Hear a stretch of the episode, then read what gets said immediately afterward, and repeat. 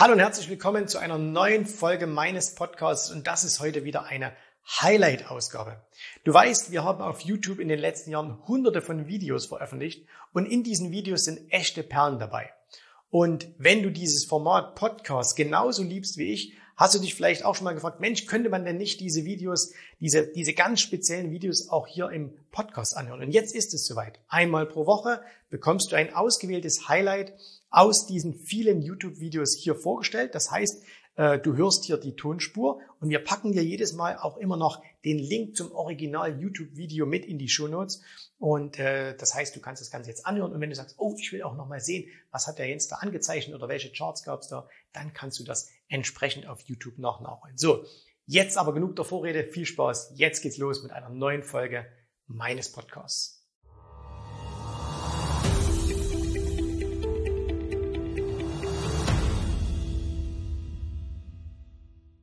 Hallo und herzlich willkommen hier auf meinem Kanal. Mein Name ist Jens Rabe und heute geht es wieder um das Thema Börse, Investment, Unternehmertum und wir sprechen heute über vier Fehler, die du vermeiden solltest, wenn du an der Börse erfolgreich sein willst. Und wenn du wissen willst, welche vier Fehler das sind, dann bleib jetzt dran, denn jetzt sprechen wir darüber. Warum ausgerechnet vier Fehler? Naja, hat mehrere Gründe. Zum einen, das Ganze muss auch noch in ein Video passen. Ne? Wenn ich alle Fehler, die mir einfallen, die man an der Börse machen kann und die ich auch persönlich gemacht habe, dann hätte ich wahrscheinlich dieses Video auch nennen können 400 Fehler, die du an der Börse vermeiden musst. Das wäre aber vielleicht ein bisschen viel gewesen, aber es gibt natürlich unglaublich viele Fehler, die man machen kann. Und deswegen habe ich mir überlegt, okay, was sind denn so die krassesten Fehler, die ich immer wieder sehe und die ich auch selbst gemacht habe. Denn all das, wenn ich hier mal über Fehler rede, wenn ich hier mal über Dinge rede, die falsch laufen, dann sind das natürlich nicht nur Beobachtungen, die ich gemacht habe, sondern das sind zu 99 Prozent auch immer Dinge, die ich falsch gemacht habe. Also das heißt, ich weiß hier, wovon ich spreche, weil all die Dinge, ähm, die vielen jetzt von euch da draußen vielleicht hin und wieder mal passieren, wo sie sich ärgern, wo sie sagen, ah, das war jetzt ein Fehler oder so, das kenne ich nur zu gut, denn auch das habe ich früher falsch gemacht.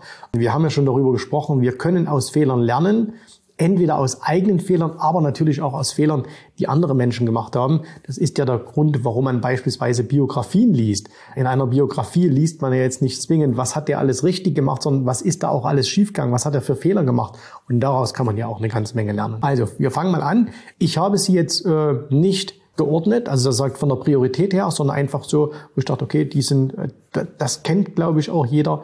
Das sollte man auch entsprechend so machen. Fangen wir mal an. Fehler Nummer eins. Und zwar Du machst aus einem Trade ein Investment. Das ist ein Fehler, den ich extrem häufig sehe. Das stelle ich sogar immer wieder fest, wenn wir mit unseren Klienten in den Live-Calls sprechen, wo sie uns dann zeigen, hey, ich habe gerade diesen Trade gemacht, was soll ich tun oder was will ich machen, ähm, na, wo sie uns um, um, Feedback bitten, also entweder mich oder meine, meine Coaches. Und äh, ganz häufig ist es dann so, dass dann äh, so gesagt wird, ähm, oder ich kriege zum Beispiel auf Instagram auch ganz viele Nachrichten, ne, wo es genauso ist, wo dann gesagt wird, naja, ich habe jetzt beispielsweise hier diese Aktie XY gekauft Jetzt ist die, was, dann frage ich, was war deine Idee? Naja, meine Idee war, die, äh, die sollte bis zu dem Widerstand laufen oder das machen. Egal, ne? irgendwie eine kurze Geschichte. Und dann ist es natürlich nicht so gekommen, wie es kommen sollte. Das heißt, es ist gegen eingelaufen. Und dann hat man vielleicht sogar einen Stop im Markt gehabt und hat gesagt, okay, wenn es da unten durchgeht, bin ich raus. Und dann wird dieser Stop weggenommen und dann wird gesagt, na ja, jetzt kurzfristig war vielleicht mein Einstieg nicht optimal. Aber langfristig betrachtet ist das doch eine ganz tolle Sache. Das ist ein ganz tolles Investment. Deswegen eigentlich ist das, ist das ein langfristiger, äh, ist das eine langfristige Anlage. Jetzt spricht natürlich überhaupt nichts gegen langfristige Anlagen. Ganz im Gegenteil. Je langfristiger eine Anlage ist, umso erfolgreicher ist sie an der Börse. Zumindest rein statistisch betrachtet, je länger ich etwas habe, je länger ich eine Aktie habe äh, oder einen, einen, einen Berg voller Aktien habe, umso größer ist die Wahrscheinlichkeit, äh, dass sie an Wert zulegen, je länger die Zeiteinheit ist, die ich sie habe. Ne? Wenn ich jetzt eine, eine Aktie kaufe und sage, was weiß ich, ich halte die jetzt einen Tag, dann ähm, ist der, der Zufall, dass diese Aktie morgen höher oder niedriger liegt oder könnte man sagen, die Wahrscheinlichkeit vielleicht bei 50 Prozent. Also es ist fast ein Münzwurf.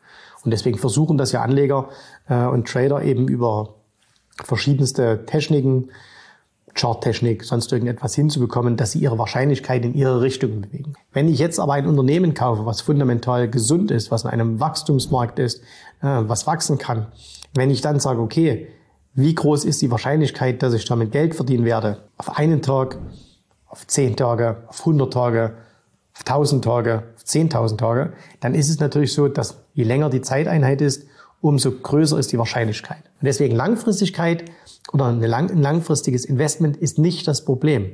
Das Problem ist nur folgendes. Wenn ich sage, ich möchte einen Trade machen und ich habe ein ganz genau festgelegtes Risikomanagement, dann habe ich auch einen bestimmten Betrag definiert, den ich bereit bin zu verlieren. Und wenn der dann verletzt wird, wenn dann dieser Stop erreicht wird und ich nehme ihn aus dem Markt heraus oder ich verkaufe nicht, wenn die Aktie irgendetwas macht, wo ich gesagt habe, wenn sie das macht, verkaufe ich, dann begebe ich mich eigentlich in das Prinzip Hoffnung hinein. Und mit Hoffnung ist eben nichts an der Börse zu verdienen, sondern an der Börse braucht es klare Entscheidungen. Und wir haben das sogar ganz, ganz schmerzlich oder viele haben das ganz, ganz schmerzlich erleben müssen letztes Jahr bei Wirecard, als vor den äh, Veröffentlichungen die Aktie immer weiter abfiel, für viele eigentlich schon der, der Punkt erreicht war, wo sie verkaufen wollten und wo sie sich dann aber einfach aus, aus, äh, aus persönlichen Gründen, aus Ego-Gründen nicht getraut haben, die Aktie zu verkaufen und dann immer gesagt haben, na ja, kurzfristig, aber langfristig tolles Unternehmen, völlig unterbewertet, bla bla bla. Deswegen Riesenfehler, wenn aus einem Trade ein Investment wird. Umgekehrt, du kannst aus einer Investmentidee einen Trade machen. Du gehst heute rein, die Aktie macht innerhalb von drei Tagen eine riesige Bewegung und sagst, okay, ich nehme erstmal den Gewinn mit. Ist auch nicht optimal, aber ist nicht so schlimm wie, wenn du sagst, aus einem Trade wird ein langfristiges Investment. Nicht gut. Fehler Nummer zwei. Und das ist der, was hier auch wieder kommt, und zwar, wenn du keinen Plan hast, wenn etwas anderes passiert, als du dir vorgestellt hast. Machen wir einen Punkt. Du sagst, du kaufst jetzt Aktien. Ne? Du kaufst jetzt Technologieaktien, du kaufst Momentum-Aktien, was auch immer. Und natürlich ist deine Erwartungshaltung, dass diese Aktien steigen, weil sonst würdest du sie nicht kaufen. Und jetzt passiert das aber nicht. Das heißt, die Aktien kaufen jetzt nicht. Äh, die Aktien steigen jetzt nicht. Und jetzt fehlt den meisten Menschen ein Plan, wie es jetzt weitergeht. Und dieser Plan heißt ja nicht zwingend, wenn die Aktien nicht steigen, sondern fallen, dass du verkaufen musst. Sondern es könnte ja auch sein, dass du sagst, okay, ab einem bestimmten Punkt überdenke ich die Situation nochmal und hedge mich vielleicht. Ein anderer sagt, nein, nein, ich will mich überhaupt nicht hedgen, äh, sondern ich möchte ab einem bestimmten Punkt, weil ich so von diesem Investment überzeugt bin, möchte ich nochmal nachkaufen. Ein dritter Punkt könnte eben tatsächlich sein, wenn es gegen mich läuft, ähm, an einer bestimmten Stelle beende ich diesen Trade. Also es gibt viele, viele Varianten. Der Punkt ist nur einfach der, du musst dir im Vorfeld darüber klar sein, was mache ich eigentlich, wenn nicht das eintritt, was ich mir erhofft habe. Du kaufst jetzt eine Aktie, dann bist du noch, bevor du das tust, bist du noch emotional frei. Das heißt, du bist noch nicht mit dieser Aktie quasi äh, mental verheiratet. Du bist auch noch nicht mit deiner eigenen Entscheidung verheiratet und damit kannst du noch relativ rationell entscheiden, was du tust. Also, ich will diese Aktie kaufen, ich erwarte, dass die steigt. Wenn sie nicht steigt, okay, dann kaufe ich am Punkt B nochmal nach. Wenn sie weiter fällt, am Punkt C verkaufe ich dann. Sobald du dann aber drin bist in dieser Aktie, dann fängt hier oben das Kopfkino an. Ne? Dann, dann passieren plötzlich ganz, ganz äh, komische, wilde Dinge. Du brauchst immer einen Plan. Was mache ich, wenn mein, meine Ursprungsidee nicht aufgeht? Und viele machen sich auch gar keine Gedanken darüber, weil sie sagen, na ja, meine Ursprungsidee geht ja immer auf. Aber wir wissen doch, dass das nicht stimmt. Die meisten Dinge, die wir an der Börse machen, funktionieren nicht so, wie wir sie ursprünglich geplant haben. Weil ursprünglich geplant, jetzt mal im Bereich Aktien ist doch immer, wir kaufen und danach steigen die Aktien wie verrückt. Manchmal passiert das, manchmal aber auch nicht. Manchmal geht's eben nur seitwärts, manchmal geht's nach unten. Manchmal ist die äh, Bewegung viel ähm, heftiger als erwartet, manchmal ist sie ganz, ganz langsam. Und da ist es immer wichtig zu sagen, okay, wenn das nicht funktioniert, also wenn mein Plan nicht aufgeht, dann brauche ich einen anderen Plan. Und den haben die meisten Menschen nicht. Und dann kommen sie immer wieder in Situationen, wo sie handeln müssen, wo sie vom Markt, von ihren Verlusten ins Handeln gebracht werden. Und das sind meist keine guten Entscheidungen. Und deswegen macht ihr immer vorher einen Plan. Äh, gibt ja auch diesen Spruch, erwarte das Beste, bereite dich aber auf Schlechteste vor. Deswegen ist es für einen Aktienhändler durchaus eine gute Herangehensweise, wenn er sagt, ich gehe davon aus, dass mein Investment nicht funktioniert, beziehungsweise, vielleicht falsch formuliert jetzt, sondern äh, dass er sagt, okay, Die Wahrscheinlichkeit, dass mein Investment nicht funktioniert, ist genauso hoch, wie dass es funktioniert. Und wenn man sich das in den Kopf setzt und sagt, okay, ich habe eine 50% Chance, dass es auch nicht funktioniert, was mache ich dann? Und es ist auch nicht schlimm, wenn es nicht funktioniert. Wie gesagt, eine Aktie kann 100% fallen, aber 1000% steigen. Das heißt, mit einer 50%igen Trefferquote fährst du sensationell gut. Du musst dir eben bloß vorher Gedanken darüber machen. Fehler Nummer drei, und das ist etwas, das ich allen Dingen bei vielen unserer äh, Klienten feststelle, bevor sie zu uns kommen, wenn sie dann einmal bei uns sind, da ist das dann gelöst. Und zwar ist es der Punkt, dass sie den wichtigsten Performance-Vernichter in ihren Geldanlagen nicht erkennen. Und der wichtigste oder der größte Performance-Vernichter in Geldanlagen ist das Thema Steuern.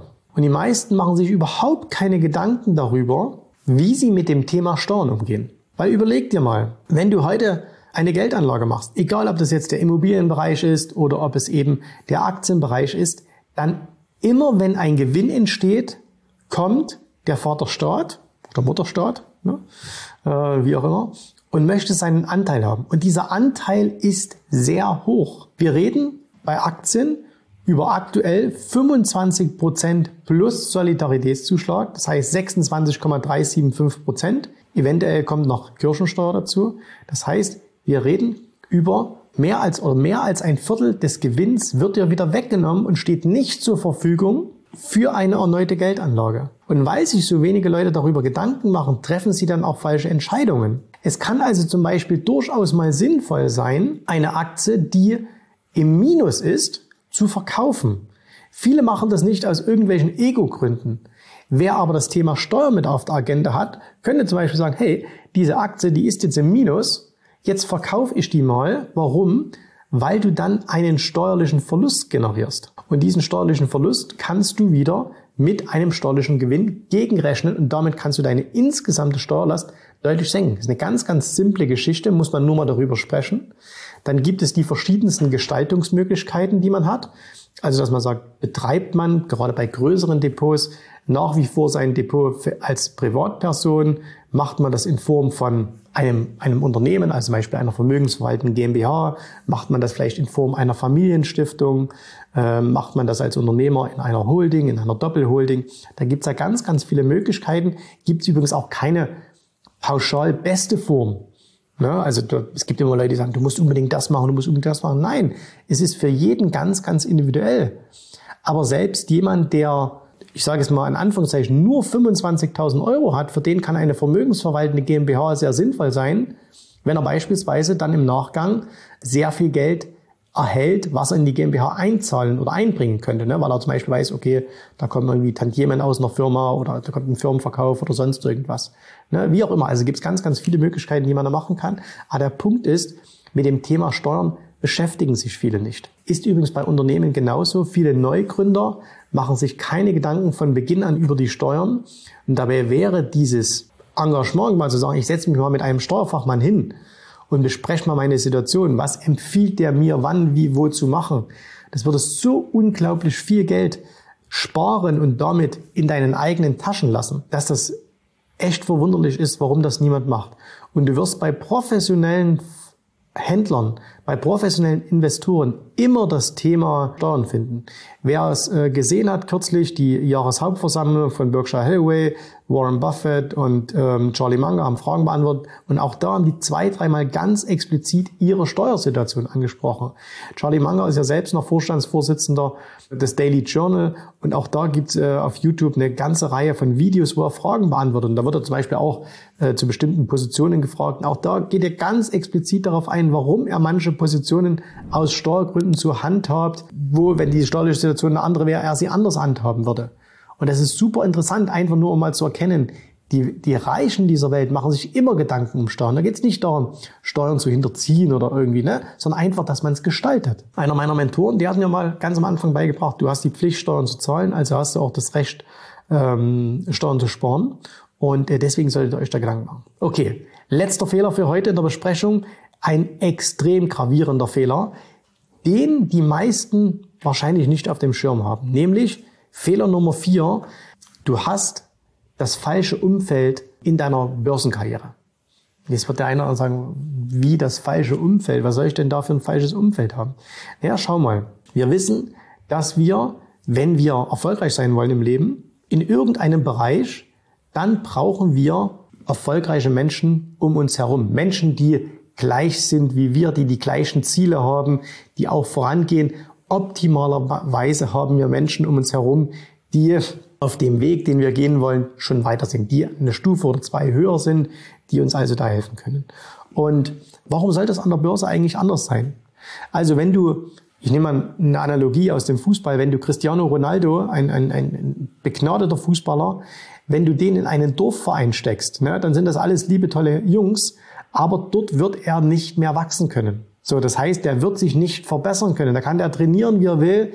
Er braucht einfach Herausforderungen. Er braucht andere Spieler um sich herum, die auch sehr, sehr gut sind, die auch diesen Trainingsehrgeiz haben wie er, die auch was Großes erreichen wollen. Ne? Und deswegen wechseln ja manchmal Spieler, was ein Außenstehender ähm, nicht verstehen kann, wechseln in andere Teams, weil sie sagen, ich kann ja nicht mehr wachsen. Und dann sagt so der Außenstehende, nein, der sitzt doch zwar nur auf der Bank, aber der kriegt doch trotzdem ein paar Millionen im Jahr, bleibt er doch da. Ja, aber das ist eben nicht das Denken von Siegern. Sieger sagen eben, auf der Bank sitzen und ein paar Millionen kassieren, das ist nicht das Gleiche, wie in eine Mannschaft zu kommen, weniger Geld zu verdienen, aber dafür wachsen zu können. Und an der Börse ist es genauso.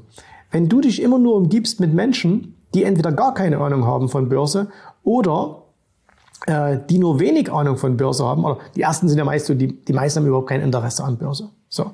Das heißt, du sprichst mit Menschen oder du umgibst dich mit Menschen, die überhaupt kein Interesse an dem haben, was du tust. Wie willst du dann aber einen fruchtbaren Austausch machen? Wie willst du einen inspirierenden Austausch machen, dass dich Menschen voranbringen? Das wird nicht passieren. Wenn du dich mit Menschen umgibst, du bist jetzt beispielsweise noch Einsteiger, du bist noch nicht konstant profitabel, du bist noch nicht so, wo du sagst, hey, das funktioniert alles super, ich mache jeden Monat Geld und äh, da kommt immer, immer schönes Geld rein, sondern du umgibst dich äh, nur mit Menschen, die genauso sind wie du, auch dann kommst du nicht voran. Warum? Weil wenn eben ein Blinder zu vier anderen Blinden geht, ne, und das ist jetzt keine, das soll jetzt nicht irgendwie diskriminierend sein oder so, sondern es geht hier um das Bild, dann werden sie trotzdem nicht sehen. Sondern das heißt, er muss zu Menschen gehen, die sehen können. Genauso ist es eben der, äh, als, als Börsianer. Du musst dir einfach erfahrene Börsianer suchen. Du musst dir Menschen suchen, die deutlich weiter sind als du, die dir einfach auf dem Weg helfen können. Alles, was ich erreicht habe an der Börse, habe ich nur erreicht, weil ich immer zu jedem Zeitpunkt Menschen hatte, die deutlich erfolgreicher waren als ich, die deutlich weiter waren, von denen ich lernen durfte. Ob das mein allererster Mentor war, ob das der Autor eines Buches war, der mir Dinge ja quasi dargebracht hat, die ich noch nicht wusste. Er war schlauer als ich, weil sonst hätte ich mir sein Buch nicht gekauft. Sonst hätte ich das nicht gelesen. Auf jedem Seminar, wo ich war, war, war der drin und konnte mir irgendwas, konnte mir irgendwas zeigen. Äh, oder der, der, der, der, der da drin war, das Seminar gehalten, da konnte mir irgendwas zeigen, wenn es eine Kleinigkeit war. Äh, ob ich dann in Amerika war, in Chicago, auf dem Parkett, wo mir Leute was zeigen konnten. Das heißt, ich war immer von Menschen, habe mir immer Menschen gesucht, die mehr wussten als ich. Und genauso geht es sehr vielen unserer Klienten, die zu uns ins Training kommen, ne, dass sie sagen, ich brauche einfach ein anderes Umfeld. Ich brauche einfach Menschen, mit denen ich meine Leidenschaft für die Börse, meine Leidenschaft für Geldanlage ausleben kann, die mich, die mich äh, unterstützen, die mich auch fordern. Ne? Also wer bei uns in den Trainings ist, auch mal so, äh, wenn ihr wollt, ihr könnt das ja ganz einfach herausfinden, ob das was für euch ist oder nicht. Ne? Ihr wisst hier unten, jensrabe.de-termin, tragt euch da einfach ein für einen kostenlosen Erstberatungsgespräch. Aber wer herausfinden will, ob das was ist äh, oder nicht, oder wer dann mal im Training ist, der wird auch feststellen, das ist keine Samthandschuhveranstaltung, wo wir zu jedem sagen, oh, das hast du aber fein gemacht und ja, klar, hast du wieder Geld verloren, aber alles gut. Nee, nee, da geht es schon auch darum, dass wir auf Punkte hinweisen, hey, das war falsch, das war falsch, das war falsch. Aber genau das ist ja der Punkt, wie man wachsen kann. Ne? Und deswegen ist es ein ganz großer Fehler zu denken, als Börsianer brauche ich kein gutes Umfeld. Ne? Wenn du sagst, du möchtest an der Börse viel Geld verdienen, richtig viel Geld, und du umgibst dich nur mit Menschen, die pleite sind, dann wird es mit deiner Börsenkarriere nichts werden. Du brauchst Menschen, die schon erfolgreich sind an der Börse, damit du dir von denen Ideen und vor allen Dingen Denkweisen abschauen kannst. Da geht es nicht nur darum, dass sagen, ah, das ist jetzt, musst du jetzt, wann musst du kaufen oder verkaufen? Das kannst du auch aus dem Buch rauslesen. Aber dieses Denken, diese Herangehensweise, dieses, dieses große Ganze, der Blick auf die Märkte, das ist spannend. So. Und deswegen vermeide diesen Fehler, äh, dass du ein falsches Umfeld hast. Also wir fassen nochmal ganz kurz zusammen. Alle vier Fehler. Fehler Nummer eins, aus einem Trade darf kein Investment werden. Fehler Nummer zwei, keinen Plan, wenn deine Idee nicht aufgeht. Fehler Nummer drei, Steuern nicht beachten. Und Fehler Nummer vier, falsches Umfeld. Wenn du diese vier Punkte beachtest, wenn du dich dafür entscheidest, diese Fehler zu vermeiden, dann wirst du einen riesen Schritt machen in deiner Börsenkarriere. Und wenn wir dir dabei helfen dürfen, dann nutzt das, was ich dir schon gesagt habe. Vielen Dank, dass du heute dabei warst. Ich hoffe, dir hat gefallen, was du hier gehört hast, aber das war nur die Vorspeise. Das eigentliche Menü, das kommt noch. Und wenn du darauf Lust hast, dann besuche jetzt ganz einfach jensrabe.de-termin und vereinbare dort noch heute einen Termin. Und in diesem absolut kostenfreien Strategiegespräch wird für dich eine individuelle Strategie entwickelt. Das heißt, wir schauen uns mal an, wo stehst du jetzt, was sind deine Ziele, wo willst du hin und wir schauen auch, ob wir gemeinsam dieses Ziel erreichen können.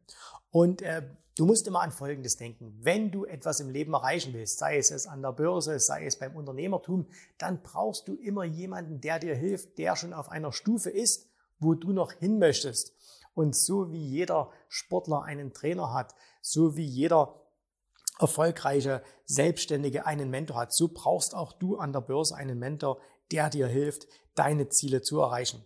In den letzten Jahren habe ich Tausenden von Menschen gezeigt, wie sie ein regelmäßiges Einkommen an der Börse erzielen, wie sie ihr Vermögen sichern können und auch du kannst das erreichen. Davon bin ich felsenfest überzeugt. Also, geh jetzt einfach auf jensrabe.de-termin und vereinbare noch heute deinen persönlichen Termin. Ich freue mich auf dich. Wir hören uns. Bis dahin. Tschüss, Servus, mach's gut. Bye bye.